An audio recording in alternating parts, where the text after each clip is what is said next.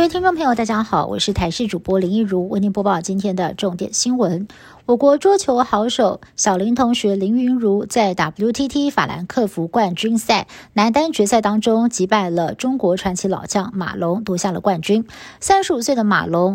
可以说是集满了奥运、世锦赛等大赛的金牌好手，也是完成了双圈大满贯的史上第一人。林云如这回拿下胜利，受访的时候也坦言，感觉非常不可思议。台南市议会国民党团六号上午召开记者会，指控民进党立委林怡景团队以爱心之名发送蔬菜、泡面有贿选之嫌，也引来了林怡景的子弟兵民进党议员朱正轩到场关心。随后双方起口角，还爆发拉扯，最后朱正轩寡不敌众。遭到推挤倒地，事后眼眶泛红，强调绝对没有贿选。对此，国民党台南市议员蔡玉辉除了谴责对方闹场，也决定要提告。蓝白河情况还不明朗，但是国民党内已经有备案。副总统人选要先准备好。基层立拱前高雄市长韩国瑜担任侯友谊副手。对此，韩国瑜现在被视为蓝营的活棋，也传出了他和前立法院长王金平列入不分区名单的声音。而侯友谊则是持续的壮大自己的实力，下午到中和争取体育界的选票。民众党不分区立委名单传出要将中国籍配偶。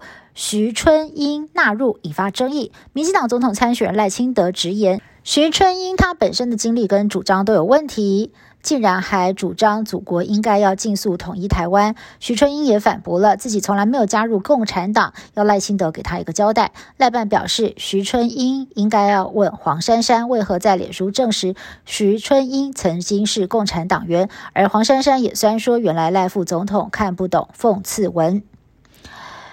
以巴冲突持续升温，美国中央司令部在五号罕见的公开了弹道飞弹潜舰的行踪跟照片，外界推测是在警告伊朗等国不要介入以巴冲突。中情局局长伯恩斯五号也抵达了以色列，展开他的中东访问行程。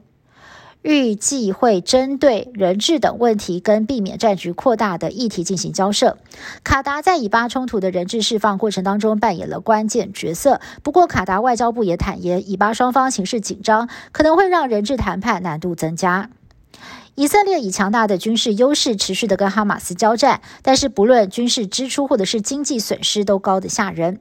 以色列媒体报道，假设战场呢会持续八到十二个月，而且没有扩大到加萨以外的地区，同时让三十五万以色列后备军人迅速的重返职场。这样一来，估计战争的成本仍然会高达台币一点六兆，占以色列 GDP 的百分之十。